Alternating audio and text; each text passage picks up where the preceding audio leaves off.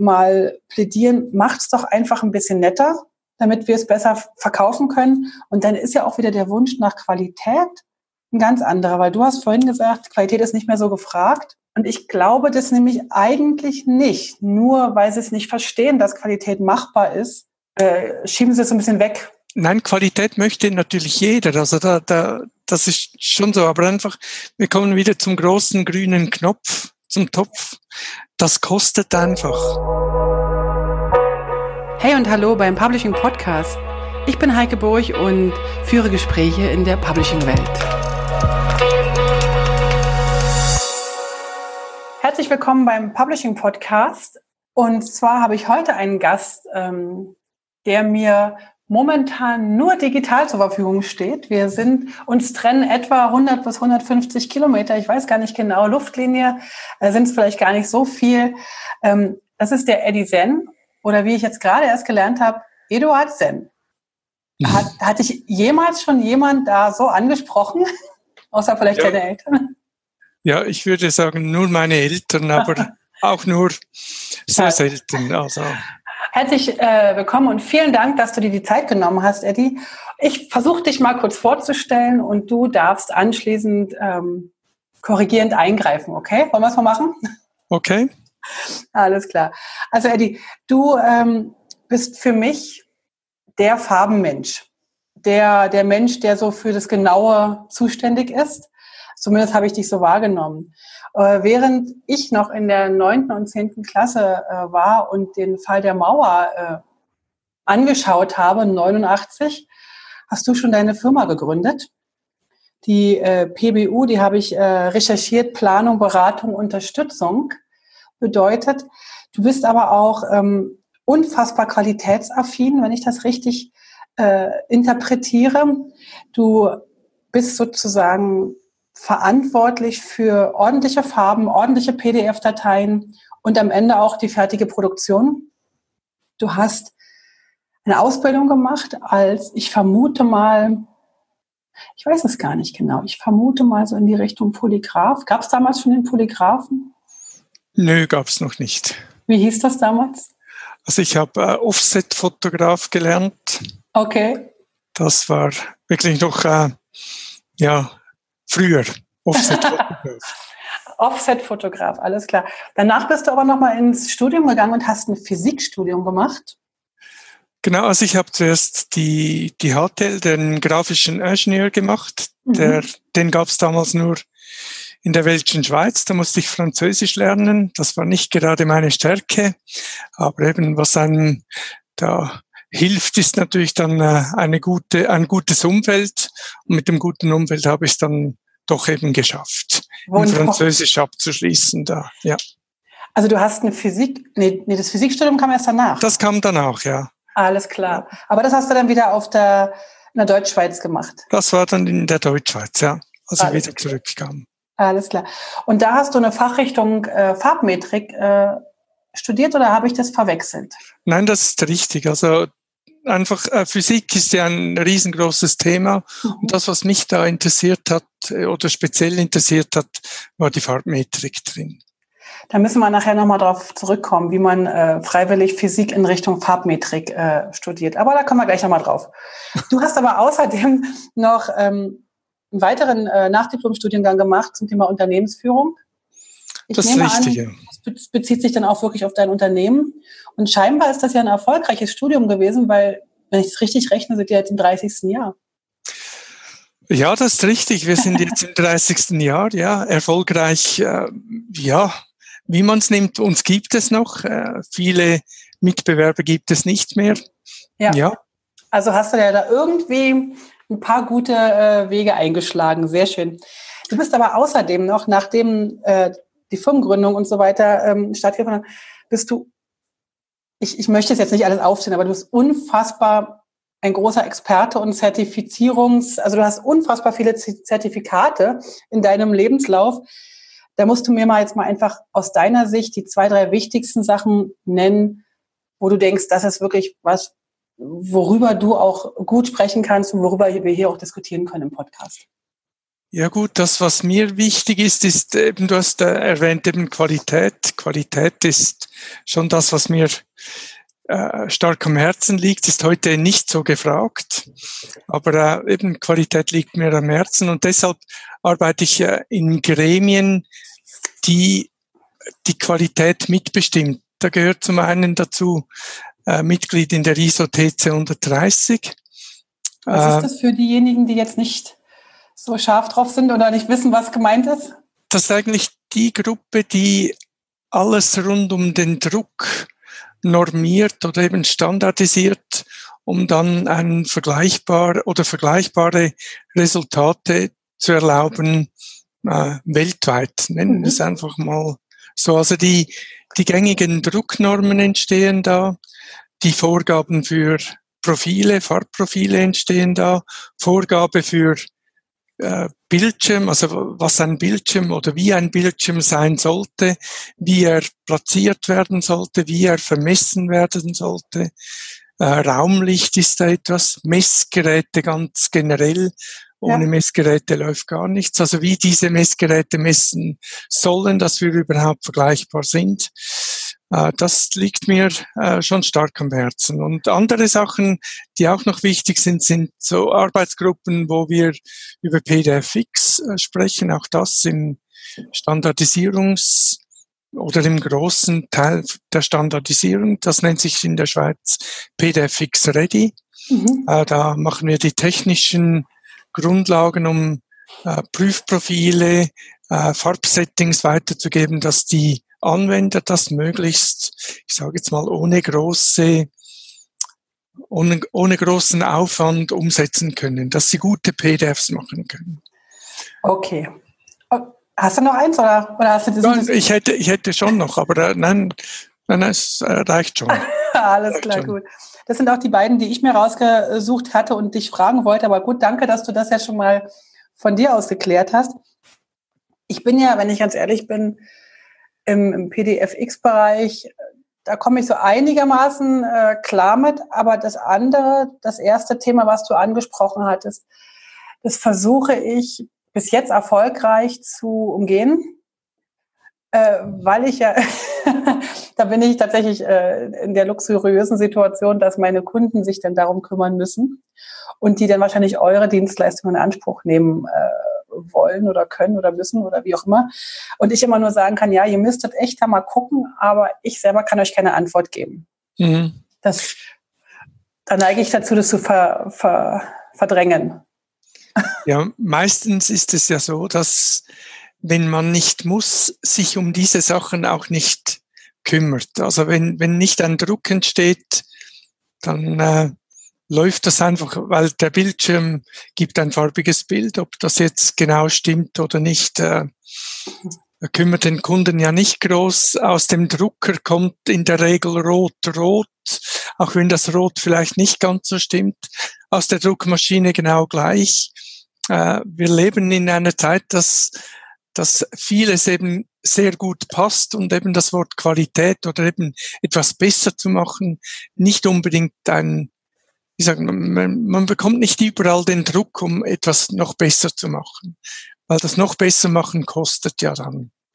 Und deshalb, es funktioniert viel, sind wir froh, dass mhm. vieles funktioniert. Es wird vieles voreingestellt. Da haben wir natürlich auch schon sehr viele, in diesen 30 Jahren sehr viele Grundlagenarbeit gemacht, äh, die heute einfach äh, appliziert wird. Und das hilft natürlich, dass die Resultate schon von Grund auf gut sind.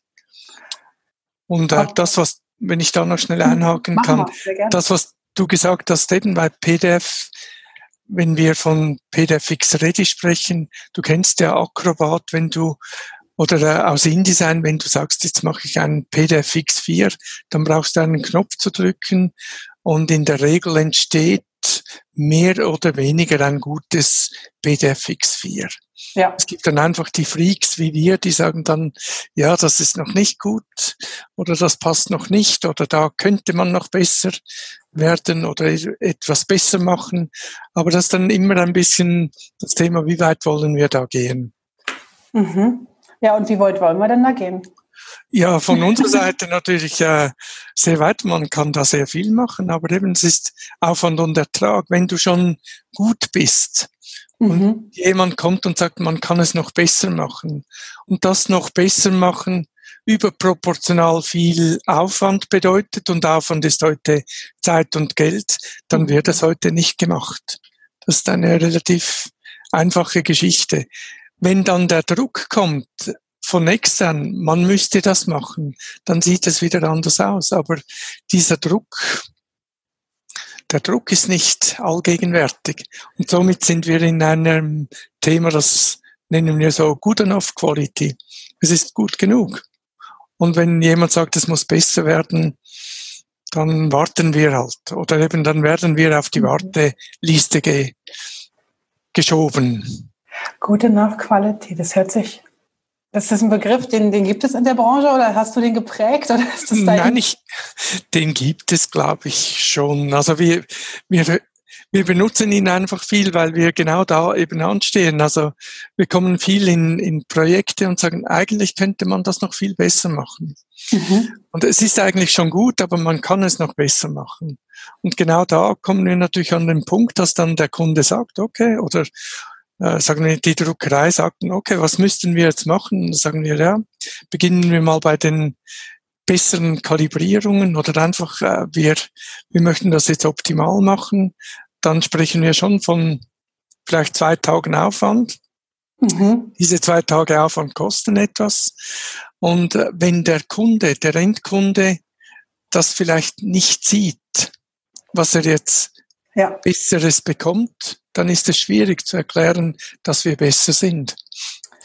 Ja, aber jetzt ist doch mal ganz ehrlich, also wenn der Kunde das nicht sieht, dann ist es ja auch nicht sichtbar. Ich bin jetzt gemein, ich weiß. Ja, hm. ja, nennen wir es mal so, wenn du, wenn du heute einen Druckprozess oder ein Druckprodukt anschaust, das wird gedruckt. Mhm. In der Regel haben wir einen Proof heute mhm. noch. Dann kommt das zu der Druckerei und der Drucker stimmt das ab. Der Drucker hat einen, nennen wir das auch mal, einen Standard. Mhm. Und er arbeitet mit dem Standard und sieht jetzt eine, eine Differenz an. Dann wird er das äh, versuchen, bestmöglich zu, auszugleichen. Also er macht mit seinen Mitteln, das ist äh, primär die Farbführung, wird ein bisschen, ich sage jetzt die Farbführung anpassen, mhm. dass er bestmöglich an das Proof herankommt. Soweit, so gut. Das heißt, ja. der Kunde hat das Proof gesehen, der Kunde sieht den Druck und sagt dann okay. Ja. Jetzt kommen wir von der Standardisierung und sagen, okay, das Proof wäre nach Standard okay. Dann hat der Drucker etwas anpassen müssen. Also dann ist der Druck nicht ganz im Standard. Da könnte man das besser machen. Ja. Verstehst du mich? Und mhm. soweit, wenn der, wenn der Kunde jetzt das bekommt, schaut das zwar gut aus, jetzt kommt die Wiederholung. Ein halbes Jahr später sagen wir, okay, wir müssen das nochmals wiederholen. Weil der Drucker vermutlich diese Werte, was er gemacht hat, um dieses Proof zu erreichen, nicht fixiert hat, macht er es ein zweites Mal nochmals. Also Vielleicht eher Pi mal Daumen. Genau. Und das zweite Mal macht es vielleicht ein bisschen anders und ist ja. dann schon auch in den Toleranzen, äh, wo der Kunde sagt, okay, sieht zwar anders aus, aber gefällt mir immer noch. Mhm. Das hat nichts mit Standardisierung zu tun. Standardisierung wäre effektiv so angedacht, dass du vom Proof, wenn du eine Abweichung hast, diese immer in die gleiche Richtung geht. Also nicht einmal links und einmal rechts, sondern wenn du über Abweichungen sprichst, dass diese auch im Wiederholungsfall in die gleiche Richtung gehen und du das bestmögliche Produkt bekommst. Ja, okay. Aber eben, ja. wenn du schon mal gut bist, bist du eben schon sehr nahe.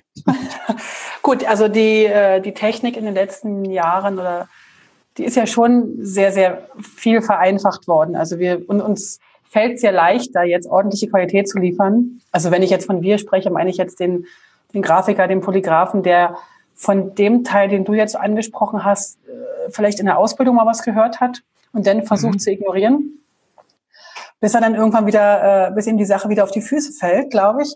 Äh, also die Technik, die, die Software momentan, die schafft ja schon eine ganze Menge. und macht es uns leicht und bringt uns auch so ein bisschen davon ab, oder? Also, dass wir uns darum kümmern müssen.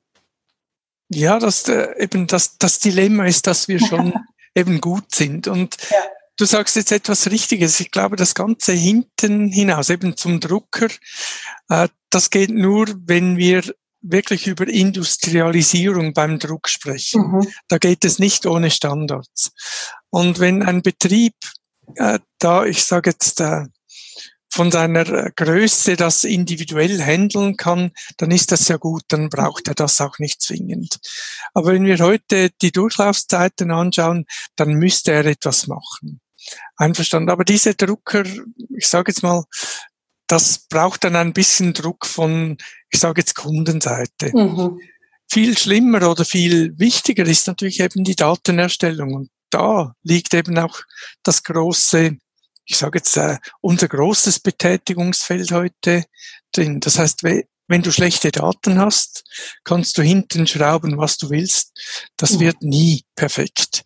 Ja. Und wenn, wenn wir jetzt schon schauen, heute die Gerätschaften sind alle besser geworden. Du hast es auch richtig gesagt. Es ist heute einfach oder die Applikationen machen es uns heute einfach, ein gutes Produkt zu machen.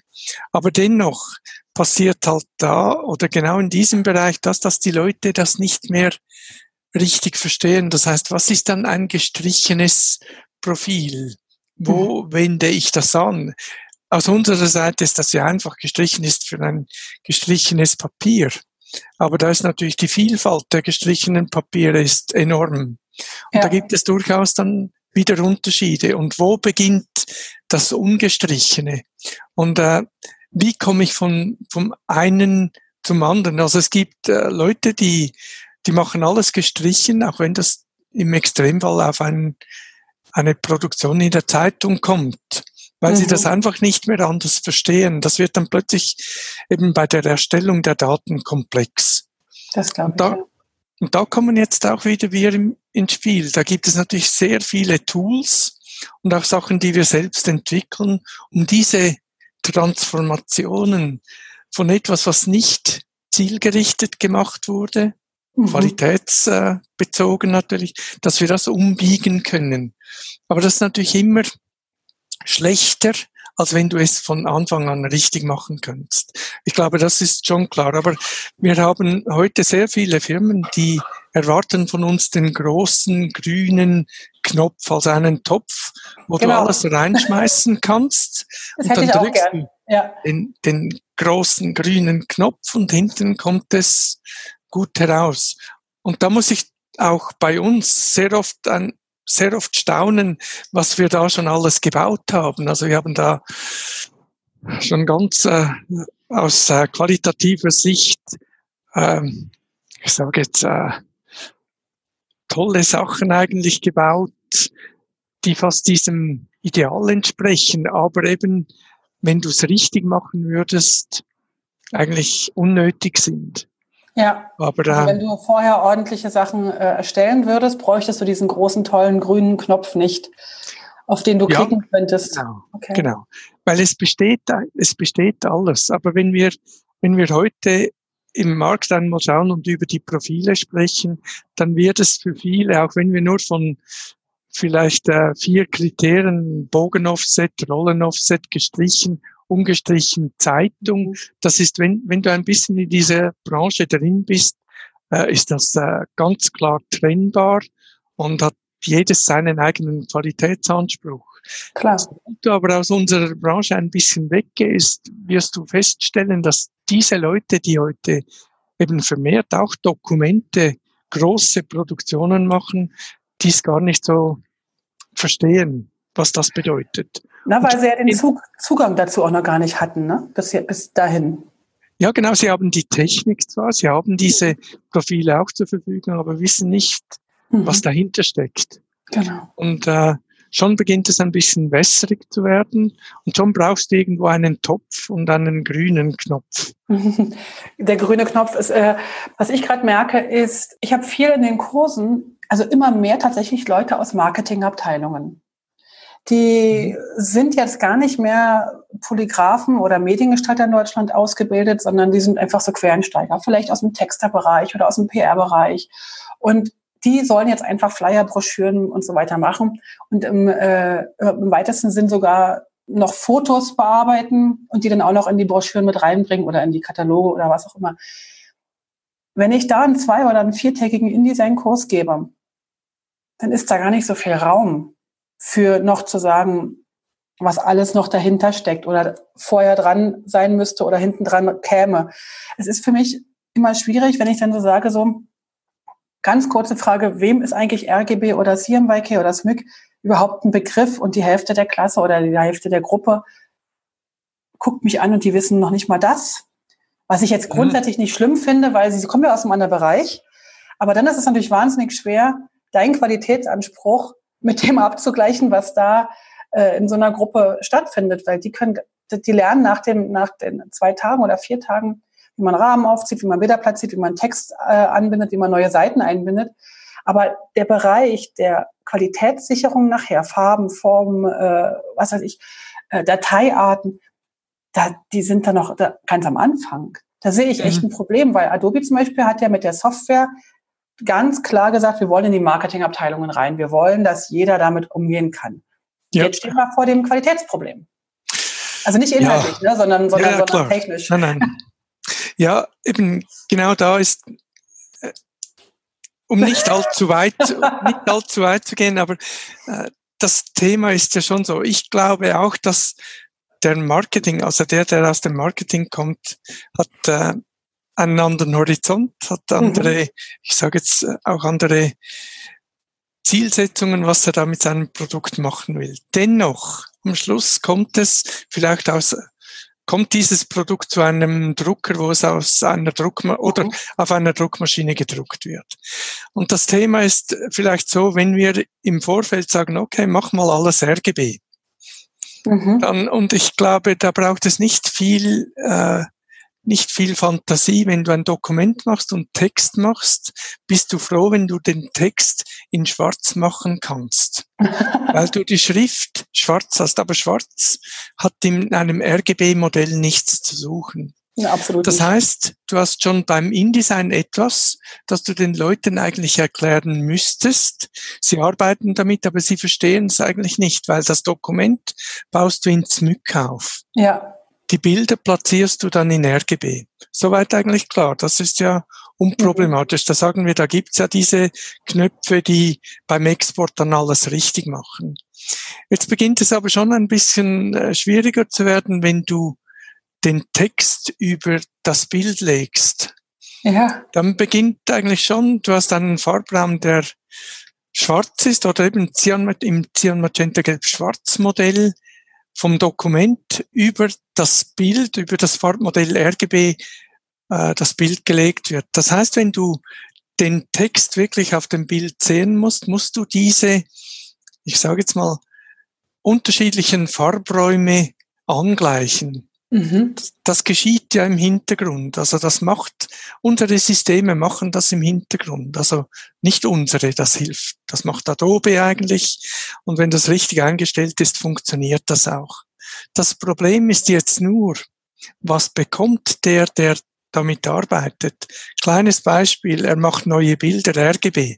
Also der, mhm. der Marketing äh, Verantwortliche macht eine Broschüre seines Teams, macht mit mhm. äh, dem iPhone, also mit der Profikamera, Profi kann auch provisorisch heißen, nein, äh, mit der Profikamera die Aufnahmen seines Teams, RGB, manipuliert die noch am Bildschirm, setzt die ins InDesign Dokument und bekommt jetzt plötzlich noch ein altes Bild. Das alte Bild, das er nehmen muss, kommt aus irgendeiner anderen, anderen Quelle und ist Smück. Ja. Vielleicht ist dieses Bild äh, eben schon separiert mit einem Profil, dann bekommt er irgendeine Warnung. Und die Leute haben ja mit Warnungen, die sind nicht so affin mit Warnungen. Das heißt also aber auch unsere, unsere Profis sind nicht sehr affin. Also diese Warnungen sind die, die man immer wegklickt? Genau. Ah, okay. Wenn du dann mal fragst, hast du eine Warnung bekommen, sagt jeder ja. Ja, was ist denn da gestanden? Keine Ahnung. ja, Dabei würde dabei würde diese Warnung ja eigentlich ein bisschen helfen, wo das mhm. Problem ist. Nur wenn du dann das Problem nicht verstehst, kriegst du das weg, dann ist es ja auch wieder gut. Nein, aber um das äh, vielleicht ein bisschen auszuholen, du hast ein Dokument, Du weißt ja, dass du beim InDesign, wenn du ein Dokument machst, heute schon eine Farbeinstellung haben musst. Mhm. Und wenn du jetzt, äh, gehen wir das mal im Detail, nicht im Detail, ein bisschen tiefer durch, du hättest für das Dokument PSO coded. Ja. Du platzierst deine Bilder und jetzt bekommst du ein altes Bild und dieses alte Bild wäre, nehmen wir das extrem, ein Zeitungsbild. Oh, ouch, ja. Mhm. Okay, du hast nur dieses Bild, bekommst diese Warnung, platzierst das. Das ist InDesign völlig egal, was das, das interessiert es eben nicht. Einverstanden, du kannst das platzieren, mhm. du würdest zwar sehen, dass auch InDesign sagt, willst du das wirklich? Aber wenn du das aktivierst, hast du ja nur Fragen, die, die die Leute dann nicht unbedingt verstehen. Also ja. jetzt hast du das platziert. Jetzt hast du ein Zmückbild Zeitung auf deinem PSO coded und hast mhm. RGB-Bilder noch. Und wenn du das jetzt mischst miteinander, haben wir schon ein gröberes Problem. Das heißt, wo werden dann diese Transparenzreduktionen oder diese Farbräume umgerechnet? In was wird das gerechnet? Und da beginnt es ein bisschen kompliziert zu werden. Wir testen solche Sachen sehr oft aus, eben bei PDFX Ready. Mhm. Mit wie vielen Varianten können wir umgehen? Und wir haben sehr, sehr viele Tests gemacht und sehr, sehr viele Varianten äh, ausprobiert, um unsere Settings eben so aufzubauen, dass sie auch funktionieren. Aber die Praxis zeigt halt, dass die Praxis noch viel komplexer ist als das, was wir mhm. im Test alles machen. Okay. Und äh, genau da liegt es eben drin, es funktioniert sehr viel. Und wenn es dann plötzlich eben nicht funktioniert, versteht es niemand mehr. Und dann und passiert was genau? Dann kommen sie zu dir oder, oder zu euch? Ja, das erste Mal wird natürlich dann der, der, der Drucker bekommt einen Rüffel vielleicht, der hat seine mhm. Datei falsch integriert, weil es sieht ja auf dem Bildschirm toll aus. Übrigens auf dem Bildschirm sieht es immer gut aus. Ja. In der Regel, da siehst du nicht mal, dass das Zeitungsbild vielleicht nicht gut aussieht. Ja. Das schaut alles gut aus. Also im Prinzip solltest du Bildschirme verschicken und nicht irgendetwas drucken. Also das machen wir, das ist eine gute Idee. Da sind wir doch schon bei der Digitalisierung direkt angekommen. Genau, das Problem sind nur die blöden Kabel. Du stolperst immer über die Kabel. Wenn du die verschickst, alles klar. Genau, genau. Und wenn die Kabelrolle zu kurz ist, kannst mhm. du nicht ins Ausland schicken. Hast du schon mal was von WLAN gehört oder kabellos?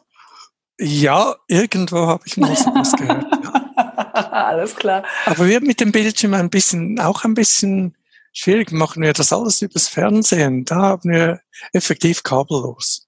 Das ist richtig. Wir müssen auch gar nicht mehr drucken, wir machen das alles an diesen Bildschirmen. Ja. Weißt du, wenn wir jetzt mal ganz kurz da äh, in die Richtung Digitalisierung gehen, es geht ja tatsächlich so, es geht ja das Gerücht um, dass wir im Zeitalter der Digitalisierung leben. Ja. Ich habe davon schon gehört. Und ähm, Jetzt wird ja immer gesagt, ja, wir verschicken viel mehr jetzt per per E-Mail und so weiter. Viele Kataloge gibt's als Online-Shop, als allen möglichen Varianten. Ähm, wie siehst du das? Also du bist ja mhm. jetzt sehr ver verwurzelt in der Druck, in der Druckwelt. Also eigentlich habe ich zwei Fragen. Glaubst du dran, dass wir weniger drucken irgendwann? Und die zweite Frage ist, macht die Digitalisierung Angst? Kannst du jetzt aussuchen, welche Frage du Nein, bleiben wir mal beim Druck. Ich bin, äh, wir haben ja schon äh, einige Veränderungen mhm. mitgemacht ist, jetzt in diesen 30 Jahren. Es ist erstaunlich, wie viel äh, gedruckt wird, auch heute noch. Ich glaube, da spielt die Haptik eine Rolle. Du hast, du kannst das weglegen, du kannst das wieder nehmen. Es ist einfach, die Aktualität kannst du mit einem gedruckten Produkt nicht abbilden. Die Aktualität, die läuft digital. Mhm. Also wenn du, wenn du immer das Neueste und das Aktuellste haben willst, das kannst du nicht über den Druck machen.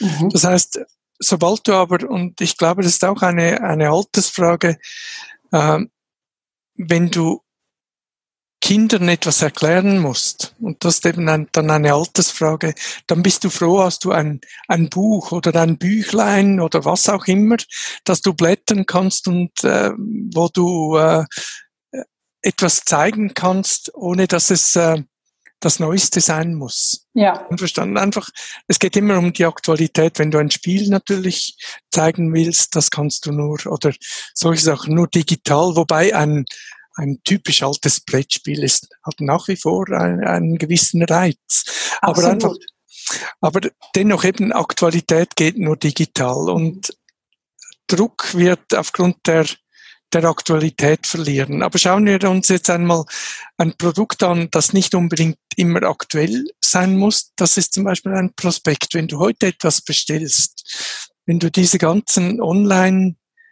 äh, die Online-Angebote anschaust, also jede, jeden Job, du bestellst morgen da, also heute bestellen, morgen da, man macht sich ja gar keine Gedanken, woher es kommt. Und genau da kommt aber auch das Thema dazu, wenn du etwas bestellst und du etwas gesehen hast auf deinem Bildschirm. Und das, wenn du das Produkt dann bekommst und es entspricht nicht deinen Farbvorstellungen, mhm. dann schickst du es wieder zurück. Ja. Und heute ist ja die Rücklaufquote und da, da geht es natürlich in, in den ganzen Bereich Kleidung. Da spielt mhm. es natürlich dann eine wesentliche Rolle. Da wird viel hin und her geschickt und wieder zurückgeschickt. Ich glaube, es wird genauso viel wieder zurückgeschickt, wie mhm. eigentlich mal hingeschickt wird. Aber ähm, einfach weil du auf dem Bildschirm das anders siehst, als wenn es dann bei dir im Haus ist. Mhm. Und viele äh, trauen sich vielleicht dann nicht mehr und dann oder das zurückzuschicken oder brauchen das gerade sofort, äh, mhm. weil es halt gerade aktuell jetzt benötigt wird. Und das verfälscht ein bisschen diese Rücklaufquote. Und wenn du jetzt einen Katalog und einfach ein bisschen zurück, wenn du einen Katalog bekommst und aus dem Katalog bestellst, dann ist die Rücklaufquote auch da, weil jeder sieht das Gedruckte anders. Und das ja. sieht er natürlich schon am Bildschirm anders. Das heißt, die Farbempfindung kannst du zwar objektiv machen, wir können Farbe objektiv messen, wir könnten Farbe objektiv auf den Bildschirm bringen, wir können Farbe objektiv auch auf den Druck bringen. Nur gefällt das den Leuten? Die Leute sehen das unterschiedlich. Das heißt, wenn wir objektiv korrekt sind, haben wir dennoch Unterschiede und ja. die wirst du nicht wegbringen. Die wirst du auch mit aller Technik nicht wegbringen, aber es sollte dann immer gleich sein oder immer gleich falsch. Und da hake ich jetzt ein immer gleich falsch ist besser als immer unterschiedlich. Das heißt, okay. Das heißt, wenn du wenn du jetzt nur schon die Empfindung anschaust auf dem Bildschirm, du siehst etwas auf dem Bildschirm und bestellt, bestellst es mhm. und bekommst es dann und sagst, ja, es ist einfach, äh, was sage ich, äh, äh, Röter. Mhm. Aber mhm. alles, was du bestellst, ist immer in der gleichen Richtung Röter. Dann kannst du sehr gut damit umgehen. Ja. Ja. Wenn aber das eine röter ist und das andere ist gelber und das dritte ist grüner oder was auch immer, dann ja. ist jedes Mal anders. Das heißt, da, da kann, du kannst das nicht bewerten, was du siehst, weil du bekommst immer etwas anderes. Und genau da drin liegt, glaube ich, der Mangel an der, an der Digitalisierung.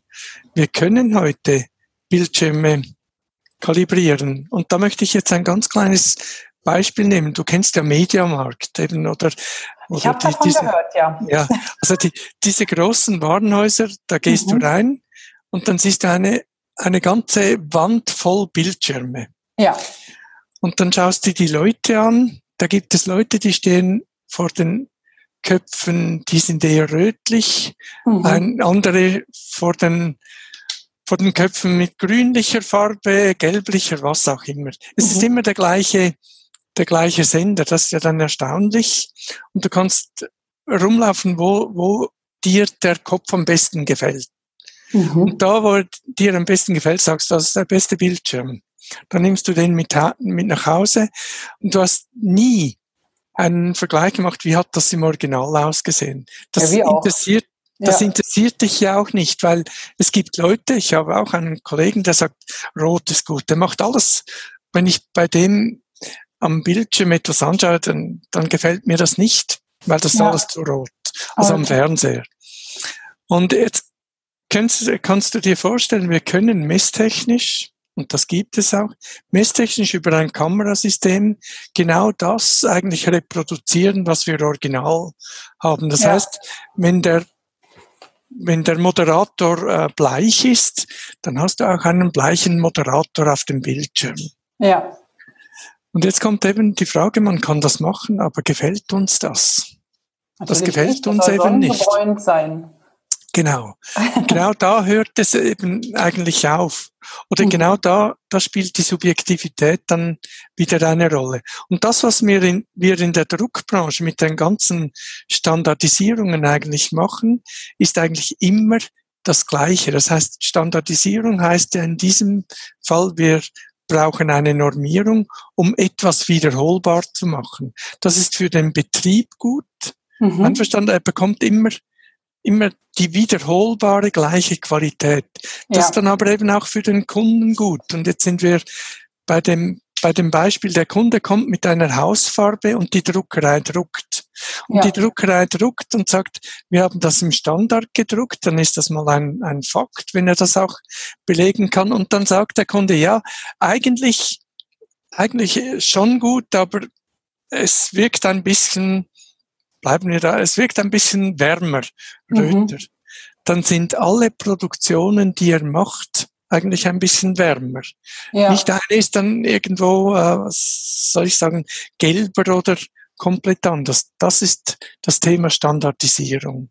Und da wohl, oder sollte man eigentlich hinkommen, dass es auch planbar wird, dass wenn du einen Bildschirm hast mhm. und jetzt bei, bei, mit deinem Bildschirm oder eben alle diese Bilder, die projiziert werden auf allen Bildschirmen schon standardisiert aufgenommen werden und du standardisierte Bildschirme hast, dann kannst du besser abschätzen, was du effektiv bekommst. Ja, okay. Und da sprechen wir dann von Qualität und das hat nicht unbedingt mit der Druckindustrie zu tun, sondern das hat mit der ich sage jetzt mit der Digitalisierung zu tun, weil wir schauen auf unterschiedlichen Displays oder genau. Anzeigegeräten. Und wir haben auch die Erfahrung gemacht, wir können ein iPhone kalibrieren. Also wir können das messtechnisch kalibrieren. Das Nur, ihr könnt was? Ja, wir können äh, das iPhone messen und ja. können den Bildschirm auf dem iPhone kalibrieren, dass du das Zeitungsbild auf dem iPhone siehst. Okay. Nur, äh, Kalibrierung hat auch mit dem Umfeld zu tun. Es geht also, nicht nur. Quatsch nur ganz kalibrieren, ganz kurz. Kalibrieren heißt, du stellst die Farbwerte so ein, dass sie mit einem anderen Farbwert übereinstimmen. Genau. Okay. Genau. Es gibt tatsächlich Leute hier, die zuhören, die das Wort Monitor kalibrieren vielleicht noch nicht gehört haben, auch wenn ich das nicht okay. glaube. Okay, ja. Ja, also im Prinzip jeder Bildschirm ist ja schon mal leuchtend, aber eben ja. jeder Bildschirm sollte dir mindestens sRGB, den Farbraum von mhm. sRGB, das äh, steht für Standard RGB, wiedergeben können. Wenn du das messtechnisch betrachtest, wirst du deutliche Unterschiede sehen unter diesem Minimalanspruch. Und wenn du die Bildschirme kalibrierst, also auf dieses sRGB trimmst, also diese Minimalanforderung, dann sind die Unterschiede zwischen diesen verschiedenen Bildschirmen oder Panels minimal. Das heißt, du siehst überall oder das, was projiziert wird, ist in einem hm. sehr engen Toleranzrahmen. Ah, okay. Aber, aber.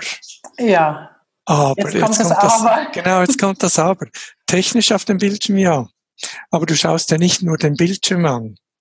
Du hast ein Umfeld, ja. Wenn ich jetzt da, ich, ich, wenn ich jetzt über den Bildschirm schaue, sehe ich so eine Holz, äh, eine, eine helle Holzstruktur und die ist natürlich schlecht, weil das beeinflusst meine farbliche Interpretation ja. auf dem Bildschirm. Und deshalb ein Bildschirm, äh, es geht nicht nur um die Bildschirmkalibrierung, sondern der Bildschirm, wenn er, wenn er für die Farbbeurteilung benötigt wird, muss in einem kontrollierten Umfeld stehen. Da darf kein Fremdlicht sein, also kein Fenster, wie da bei mir.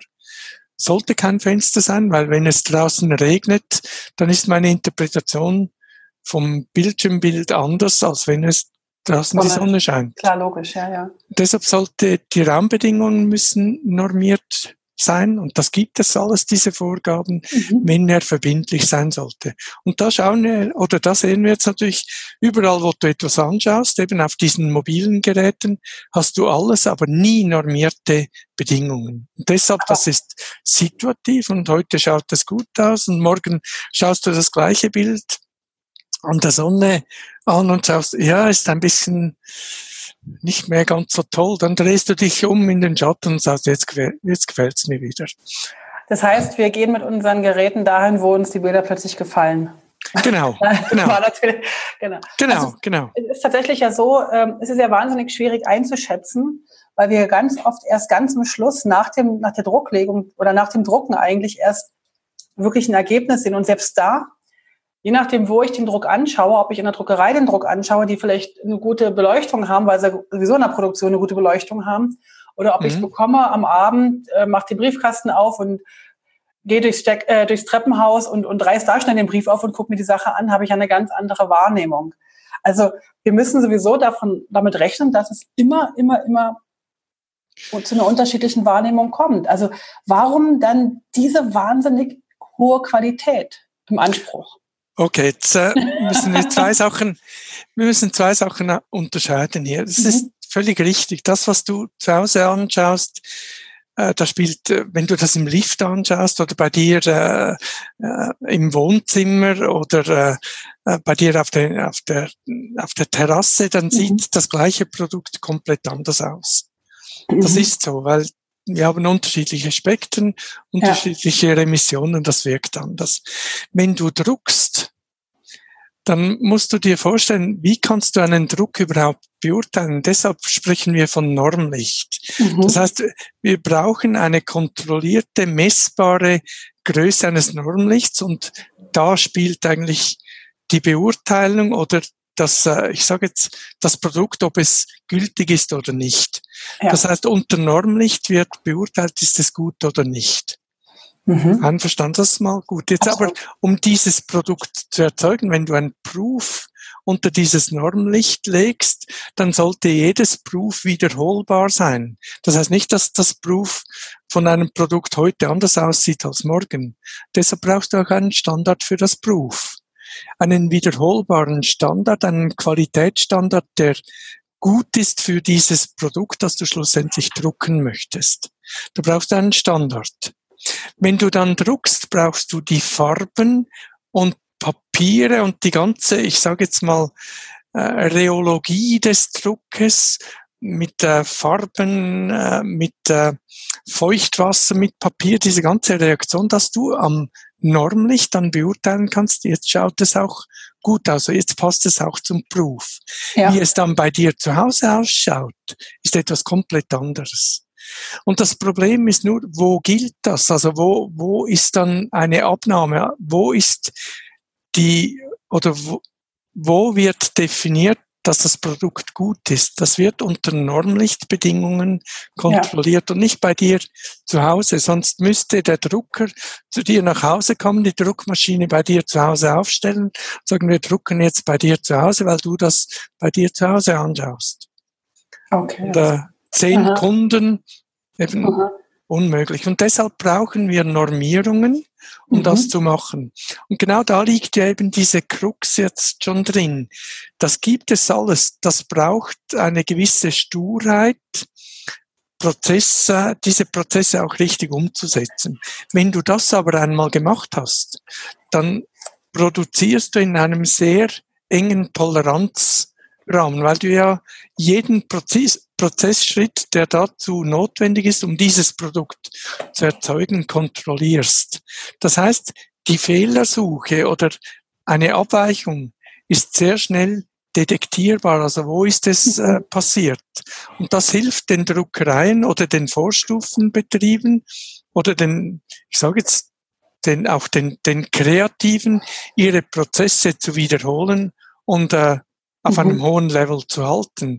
Das eben dann die, die ich sage jetzt, der, das Goodie mhm. des, der ganzen Qualitätsumsetzung. Nur das sieht man am Anfang nicht, weil es sieht ja fast gleich aus. Wir sind, wir sind dann, wenn du nichts machst, zu dem, was sehr kontrolliert ist, schaust du zwei Produkte an und sagst dann sehr oft, ich sehe was, was du nicht siehst. Und das ist auch so, wenn du, wenn du lange genug auf, äh, auf zwei Druckprodukte schaust, dann siehst du irgendetwas. Das muss nicht unbedingt, äh, wie sagt man, qualitativer Art sein, aber du, du sagst dann plötzlich, ja, aber das schaut doch röter aus, weil ja. du das röter siehst. Aber wenn du das ganze technische diese ganze technische Umsetzung, diese Normen, diese Profile, diese Kalibrationen, diese Umweltbedingungen, äh, ich sag, deine Materialien, äh, deine ganzen Prozesse sehr äh, gut kontrollierst innerhalb von von engen Toleranzen, dann kannst du eine hohe Reproduktionsfähigkeit erzielen und bist dann immer für diesen Kunden gleich falsch. Okay. Einverstanden, weil ja, er das absolut. subjektiv ja. sieht. Und ja, das hilft viel, viel mehr, als wenn er es jedes Mal anders sieht. Einverstanden. Da bin ich absolut einverstanden. Okay. Du hast doch eine ganz spannende Geschichte gesagt. Also im Satz eigentlich äh, war der, du hast gesagt, es ist eine gewisse Sturheit oder eine gewisse enge mhm. Toleranz. Jetzt muss ich mal den Bogen von der Technik auf dich als Person äh, ziehen. Bist du in dem Bereich auch stur, dass du da sozusagen Sachen durchziehst, weil wenn ich jetzt mich betrachten würde, mich als Person, ich hätte gar nicht die Nerven und gar nicht diese, wie sage ich, ähm, dass ich dranbleiben will an so einer, an so einem hohen Qualitätsanspruch im Bereich Farben und, und, und, und guten Dokumenten. Also in dem Bereich, ich bin ja da eher im Template-Bereich tätig. Ähm, bist du stur? In diesem Bereich bin ich, ich glaube, in diesem Bereich bin ich schon stur, ja. Weil es geht eben nicht halb. Wir können nicht halb drin sein. Also wenn, wenn du mhm. Toleranzen mhm. hast und sagst, äh, wir müssen diese, diesen Toleranzrahmen erfüllen, dann gibt es nicht, äh, wir sind halb drin oder wir sind beinahe drin. Dann gibt es nur, du musst drin sein, mhm. also du, du musst diese Vorgaben erfüllen und äh, das braucht dann eine gewisse Sturheit. Auch wenn du nichts mehr siehst, es ist, äh, spielt vieles mit Messtechnik. Genau, ist dann eher messbar, als dass du es noch äh, mit deinen eigenen Augen wahrnehmen kannst. Genau, aber wenn du die Messtechnik nimmst und da in diesen, ich sag's mal, in eng gesteckten Toleranzen arbeitest und du messtechnisch noch den Unterschied äh, den Unterschied detektieren kannst, aber du bist innerhalb der Toleranzen, dann siehst du ihn visuell nicht mehr.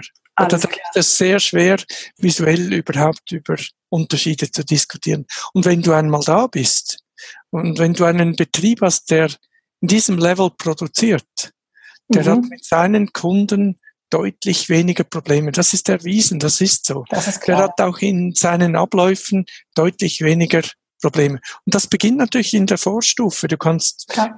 wie machen wir ein Dokument? Auf ja, was klar. wir schauen? Ja. Und heute haben wir, darf ich da noch etwas schneller? Selbstverständlich, ja, ja, klar. Wir haben heute ja genau eben diese Situation, dass du bei einem Produkt heute eigentlich sagen musst, machen wir es für alte ZMYK-Kanäle oder machen wir es für moderne digitale Kanäle? Ja. Du ein gleiches Produkt machen willst. Und jetzt kommt eben auch wieder das, was sich geändert hat oder was ein bisschen äh, da hineinspielt. Wenn du eine Produktion machst und du bist eine Druckerei, dann druckst du primär. Ja. Die Druckerei sagt aber ganz klar, wir bieten auch das Ganze online an, äh, wir bauen euren Shop auf. Der Shop ist RGB und gedruckt Klar. wird ZMYK. Ja. Und jetzt gibt es eben auch da, gibt es äh, Möglichkeiten, das eben clever zu machen oder einfach nur zu machen. Mhm. Mit der mhm. Technologie machst du das nur und stellst dann fest, wenn du drucklastig bist und dann sagst, ja, jetzt machen wir das noch äh, in RGB, dass du Unterschiede bekommst. Genau das Gleiche passiert aber auch bei einem Online-Betrieb, der primär online ist und dann plötzlich noch sagt, oh, wir müssen noch etwas drucken, mhm. dann weicht das Gedruckte von dem ab, dass er online produziert. Und jetzt da gibt es Möglichkeiten, das sehr äh, oder anzugleichen oder anders aufzubauen, dass diese Unterschiede marginal werden. Das gibt es, aber das ist dann ein Aufwand. Also musst du dir vorstellen, ein, ein Betrieb, der beginnt alles da digital zu machen. Super, dann sprechen wir natürlich von Bildschirm, wir sprechen von, auch von Kalibrierung, wir sprechen von Raumumgebung, um das in der Kreation äh, genau zu halten oder mhm. wiederhol wiederholbar äh, zu halten.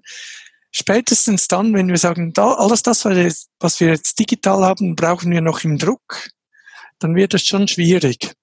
Einverstanden. Da brauchen wir gewisse Hilfsmittel, um das auch richtig zu machen. Und das Umgekehrte genau gleich, wenn die Druckerei sagt, okay, wir haben jetzt alles gedruckt und jetzt machen wir das noch online. Und da gibt es durchaus Hilfsmittel, aber diese liegen nicht einfach so, wie sagt man, oder stehen nicht einfach so, die stehen nicht einfach so zur Verfügung, aber mhm. Firmen, die sich in, in dieser Thematik äh, beschäftigen, die kennen diese Problematik und da gibt es durchaus Lösungen, aber die sind dann ein bisschen, ja, nennen wir es aufwendig.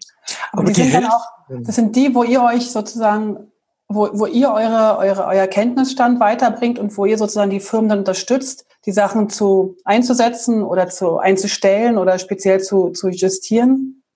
Genau. genau. Also das, das, da helfen wir äh, diesen Firmen, die der, die Bedarf in dem mhm. Bereich haben.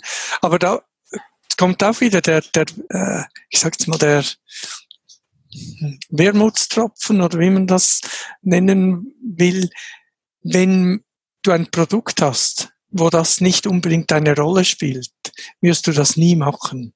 Ja. Wenn du aber, nennen wir jetzt, äh, wenn du im, im Schmuckbereich, im Uhrenbereich, im, äh, äh, was, im Automobilbereich für, für äh, also da die, die ganz hohe Klasse, da gibt es ja solche Fahrzeuge, die über eine Million schon kosten, wenn du nur schon daran denkst.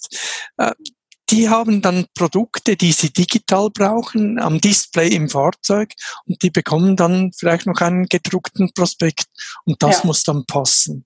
Das In solchen Bereichen, da sprechen wir natürlich von sehr feinen Nuancen in der mhm. Qualität.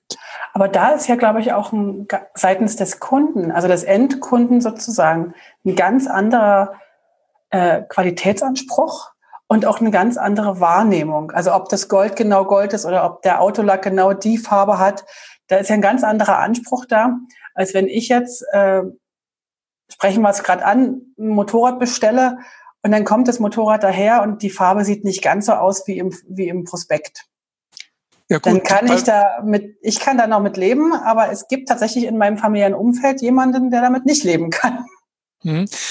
Ja, aber eben im Prinzip, du hast das Motorrad bestellt, dann hast du einmal Freude. Da spielt doch ja. die, die Farbe eine untergeordnete Rolle.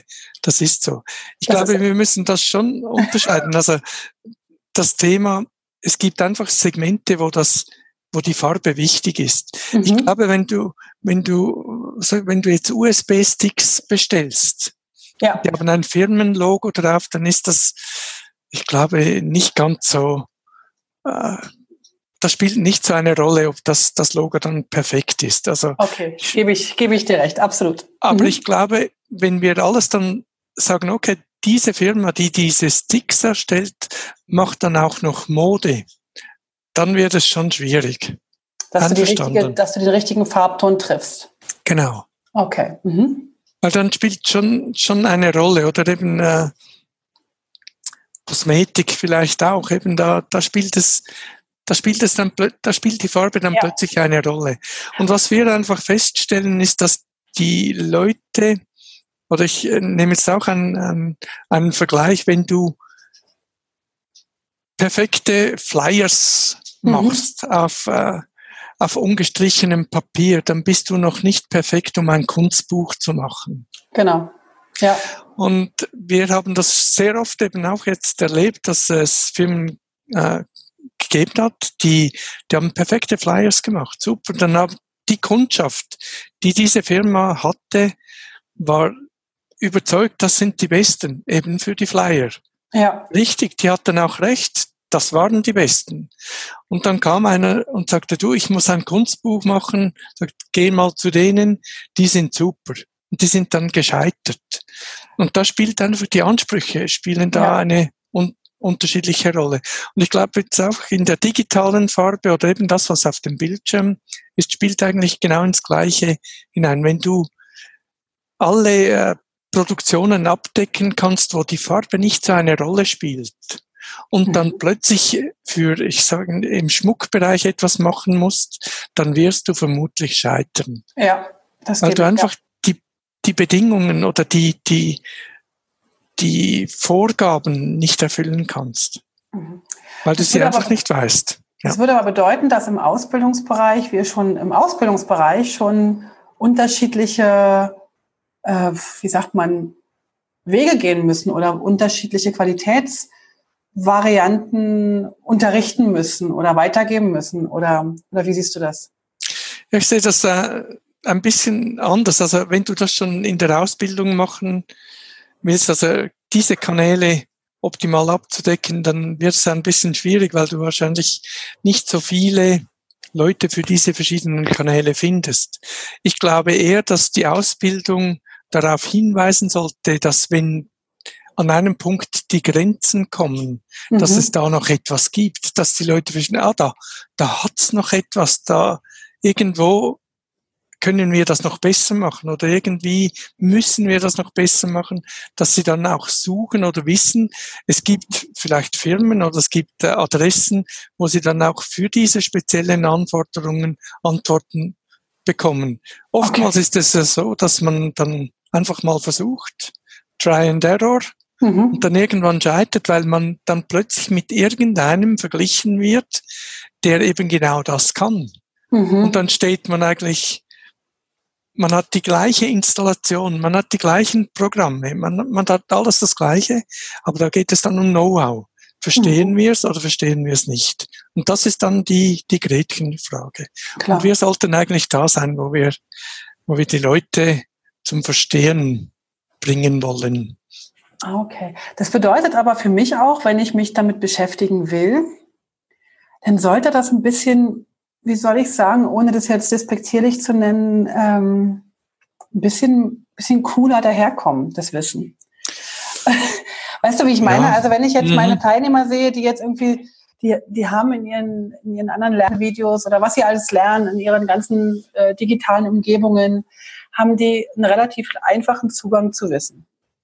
Das wird also mhm. zum Teil wirklich einfach gemacht. Und, und dann kommen wir daher und dann, also ich habe jetzt gerade erst wieder einen Kurs gehabt, wo, ich, wo es darum ging, PDF X Ready, die Leute da hinzubringen.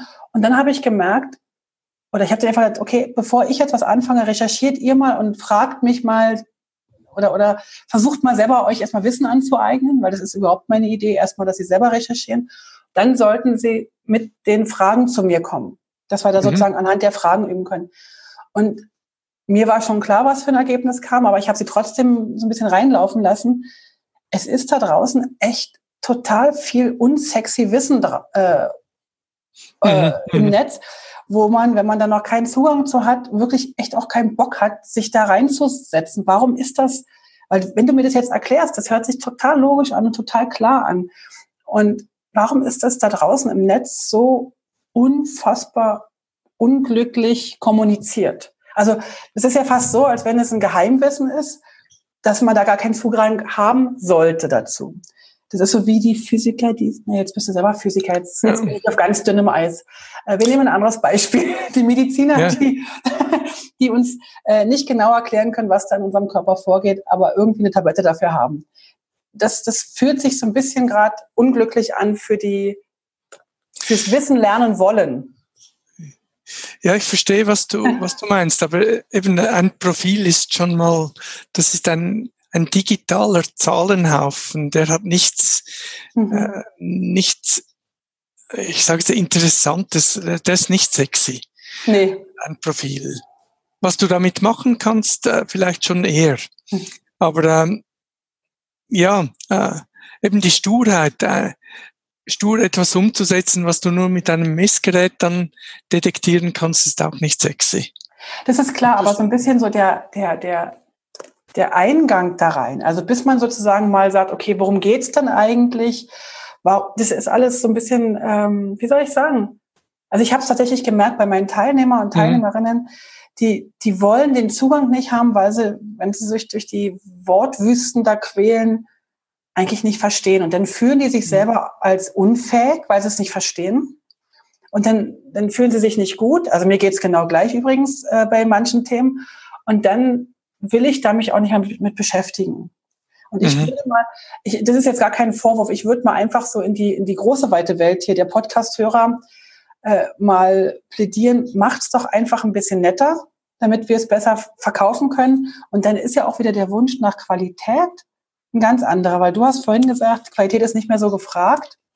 Mhm. Und ich glaube das nämlich eigentlich nicht, nur weil sie es nicht verstehen, dass Qualität machbar ist, äh, schieben sie es ein bisschen weg.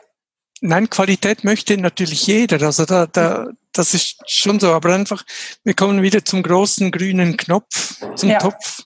Das kostet einfach. Das kannst du nicht so nebenher mhm. machen. Wenn du das richtig machen willst und eben da, du kannst den großen grünen Knopf äh, nur, äh, wenn du den wirklich willst, musst du den richtig machen. Und das, das ist aufwendig. Das ist, äh, das braucht Zeit und Aha. eben auch Investitionen. Also, und, äh, aber Qualität möchte jeder. Aber Qualität, wenn du sagst, das ist ja die Krux. Ich möchte Qualität, dann sagt dir jeder ja. Wenn du sagst, aber das kostet etwas, und dann sagt er, was habe ich dann mehr damit? Wenn du mhm. die Mehrqualität zwar irgendwo siehst, aber nicht, äh, ich sage jetzt, nicht gerade ein Rot-Grün wird, weißt mhm. du, dann, dann sagst du, ja gut, äh, reicht eigentlich schon. Alles klar. Dann sind wir ja. wieder beim Guten Off. Das ist ein spezieller Begriff. Irgendwie mag mir äh, dieses, dieses Wort nicht das Ende des Interviews sein sollen. Nein, sollte auch aus unserer Sicht nicht das Ende sein. genau, ganz genau. Ähm, wenn du jetzt, ähm, ich wollte eigentlich noch so ein paar private oder persönliche Geschichten äh, von dir erfahren, aber ich glaube, das passt jetzt dennoch ganz, äh, ganz gut, wenn wir da an der Stelle mal äh, das Interview oder das Gespräch zum Ende kommen lassen. Was wünschst du dir von, von der Branche? Was wünschst du dir von den Publishern? Wenn du jetzt nochmal so einen großen Wunsch frei hättest. Ja gut, ich, äh, dass sie ein bisschen mehr Verständnis auch für Einstellungen haben, dass sie nicht so erschrecken, wenn man sagt, was habt ihr denn angestellt? Ja. Was du sagst, was habt ihr denn angestellt? Das ist ja auch nicht motivierend, oder? Ja, ja, genau, ja, angestellt schon, aber eben, wenn man sagt, was habt ihr, was habt also, ihr in den Farbeinstellungen eingestellt? Ah, dann schauen einem, angestellt, okay. Dann schauen einem die Leute sehr oft schon mal an und sagen, ah, kann man da etwas einstellen? das ist nicht dein Ernst, oder? Doch, das äh, erleben wir schon auch. Also das äh, nicht jetzt gerade flächendeckend, aber mhm. das sind dann die, ja diese Sätze, die man rauspickt und sagt eben, Klar. die gibt es schon noch. Also du wünschst dir mehr Offenheit und mehr, mehr Wahrnehmung, was man eigentlich machen kann in der Technik. Ja, eigentlich schon, ja. Sehr schön. Gut. Puh, ich könnte jetzt noch 100 Stunden weiterfragen, aber wir sind tatsächlich mit der Zeit über unsere kleine halbe Stunde schon etwas drüber hinaus. Wenn ich auf die ja, jetzt, wo du das sagst, ja. Ich gesehen, ja aber ich hätte dir noch stundenlang äh, zuhören können. Ich wollte dich zum Abschluss noch ganz kurz eine Frage fragen, ähm, die ich ganz am Anfang schon äh, zurückgestellt habe. Wie bitte kommt man auf die Idee, Physik zu studieren mit Fachrichtung Farbmetrik? Äh, man muss das immer so sehen. Ich, äh, ich hatte viel Zeit nach meinem Studium in Lausanne. Ja. Ich habe dann mal äh, versucht mit Mathematik und Mathematik hat mir nicht gefallen. Mhm. Und äh, in Physik war es handfester. Ah, okay. Äh, einfach dadurch, dass es handfester war, hat es mir auch eher gefallen. Und da war natürlich das Thema Farbmetrik von der Branche her schon ein bisschen vorgegeben. Alles klar. Ah, so her. Und du hast dann auch richtig Freude bekommen am Physikstudium? Nein, am Physikstudium habe ich keine Freude. Ich, ich, äh, ich muss da effektiv sagen, mein Sohn ist jetzt aktuell ja im Studium und was der nur schon in der Mathe heute macht, ich muss sagen, ich habe dann so ganz leise Ahnung drin, aber ich bin froh, muss ich es nicht mehr machen. Alles klar. Und äh, es hat dann wirklich, man wird auch ein bisschen geerdet, äh, eben durch das, dass ich den Praxisbezug habe. Wir sprechen von Druckfarben, wir sprechen von Papieren, wir sprechen von optischen Eindrücken.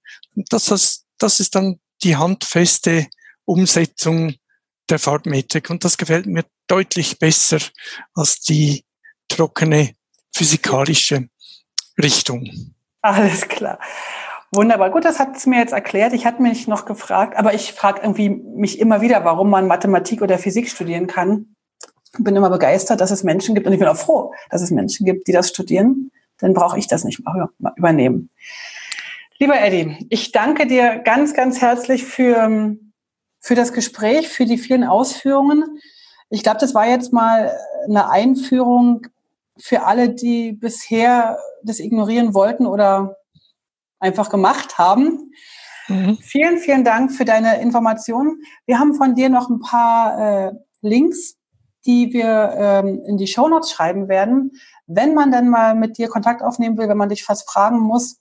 Weil bitte, liebe Zuhörer, zum Thema ähm, Farben könnt ihr mir ganz viele Fragen stellen, aber ich werde sie nicht beantworten. Ich reiche sie dann einfach weiter, weil ich sie halt nicht beantworten kann. Ich reiche sie dann an mhm. den Eddie weiter und hm. ich sage dir mal ganz, ganz herzlich Dankeschön.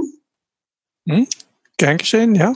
Und Danke. ansonsten bleib so, wie du bist und bleib vor allen Dingen immer oben. Okay, mal, ja. Wenn ich das mal so sagen darf. Okay, Dann super. es dir gut gehen. Vielen, vielen Dank und bis ein anderes Mal.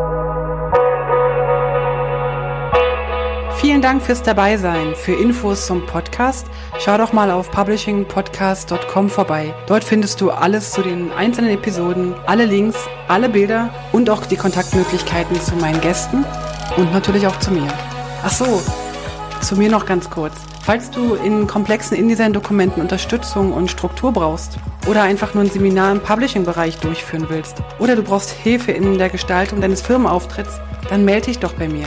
Am besten per Mail oder auf www.moliri.com. Ich freue mich auf alles Neue.